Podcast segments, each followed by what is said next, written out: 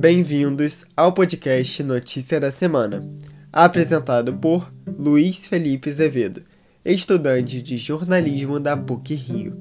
No episódio de hoje, morte de grávidas e mães de recém-nascidos por Covid-19 dobram em 2021 no Brasil, e uma atualização da pandemia no país.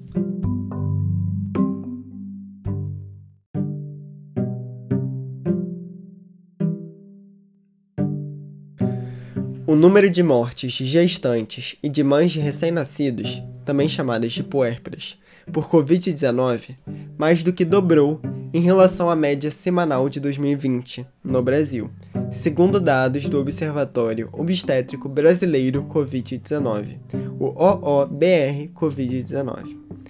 No ano passado, foram contabilizadas 453 mortes, em média semanal de 10,5 óbitos.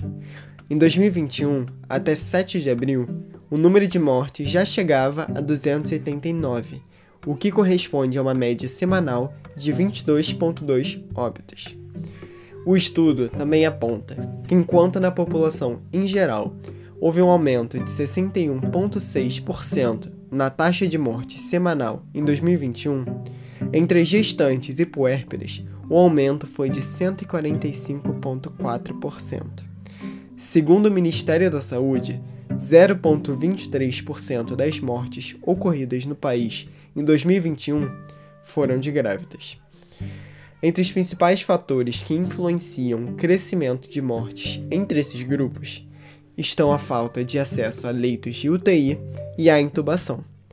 A pesquisa aponta que uma em cada cinco gestantes e puérperas internadas com o novo coronavírus não tiveram acesso a unidades de terapia intensiva, ou seja, 20% delas não conseguiram vagas em UTI. O estudo ainda aponta que 34% não foram intubadas.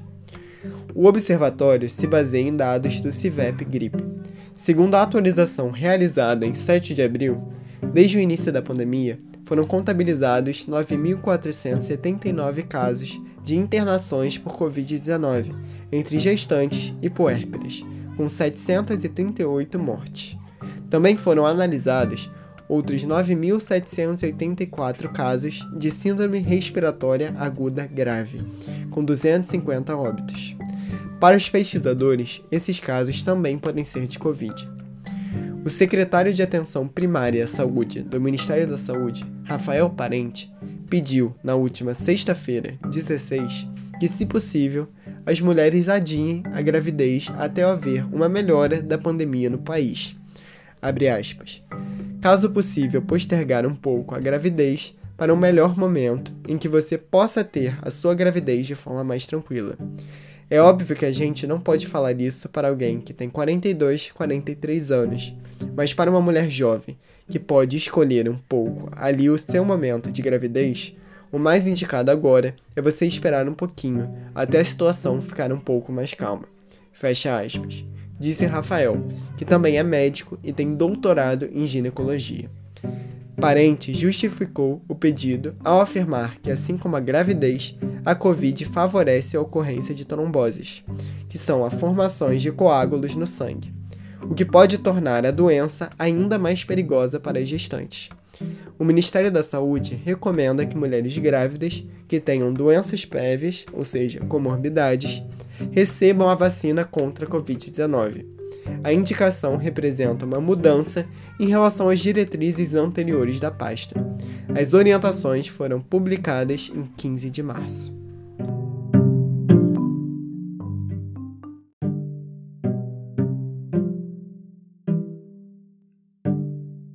Agora é o momento de atualização semanal da pandemia no Brasil. O país registrou 1.553 mortes por Covid-19 no último domingo, 18. O total de óbitos é de 373.442.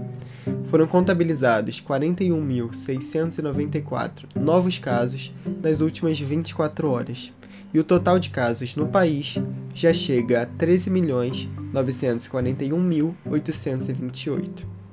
A média móvel de casos é de 65.612, alta de 3% em relação aos últimos 14 dias.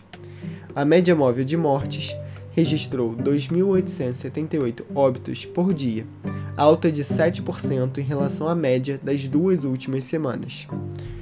Oito estados se encontram em alta no índice de mortes pela doença, com destaque para Goiás, alta de 67%, e Pará, alta de 44%. Em estabilidade aparecem 13 estados e em queda 5 mais o Distrito Federal, sendo eles Rio Grande do Sul, Mato Grosso, Ceará, Pernambuco e Santa Catarina. Nas últimas 24 horas, 155.701 pessoas receberam a primeira dose no Brasil, o total é de 26.180.254 vacinados, o que corresponde a 12,36% da população. Já em relação à segunda dose, 9.594.276 receberam o imunizante, 4,53% da população. Os dados são do consórcio de informação formado pelo G1, o Globo Extra, o Estado de São Paulo, Folha de São Paulo e o UOL. Para que possamos voltar à vida normal o mais rápido possível, escute a recomendação dos especialistas, use máscara de forma correta, lave bem as mãos e mantenha distanciamento. Para superarmos essa pandemia, precisamos de esforço coletivo. Até semana que vem.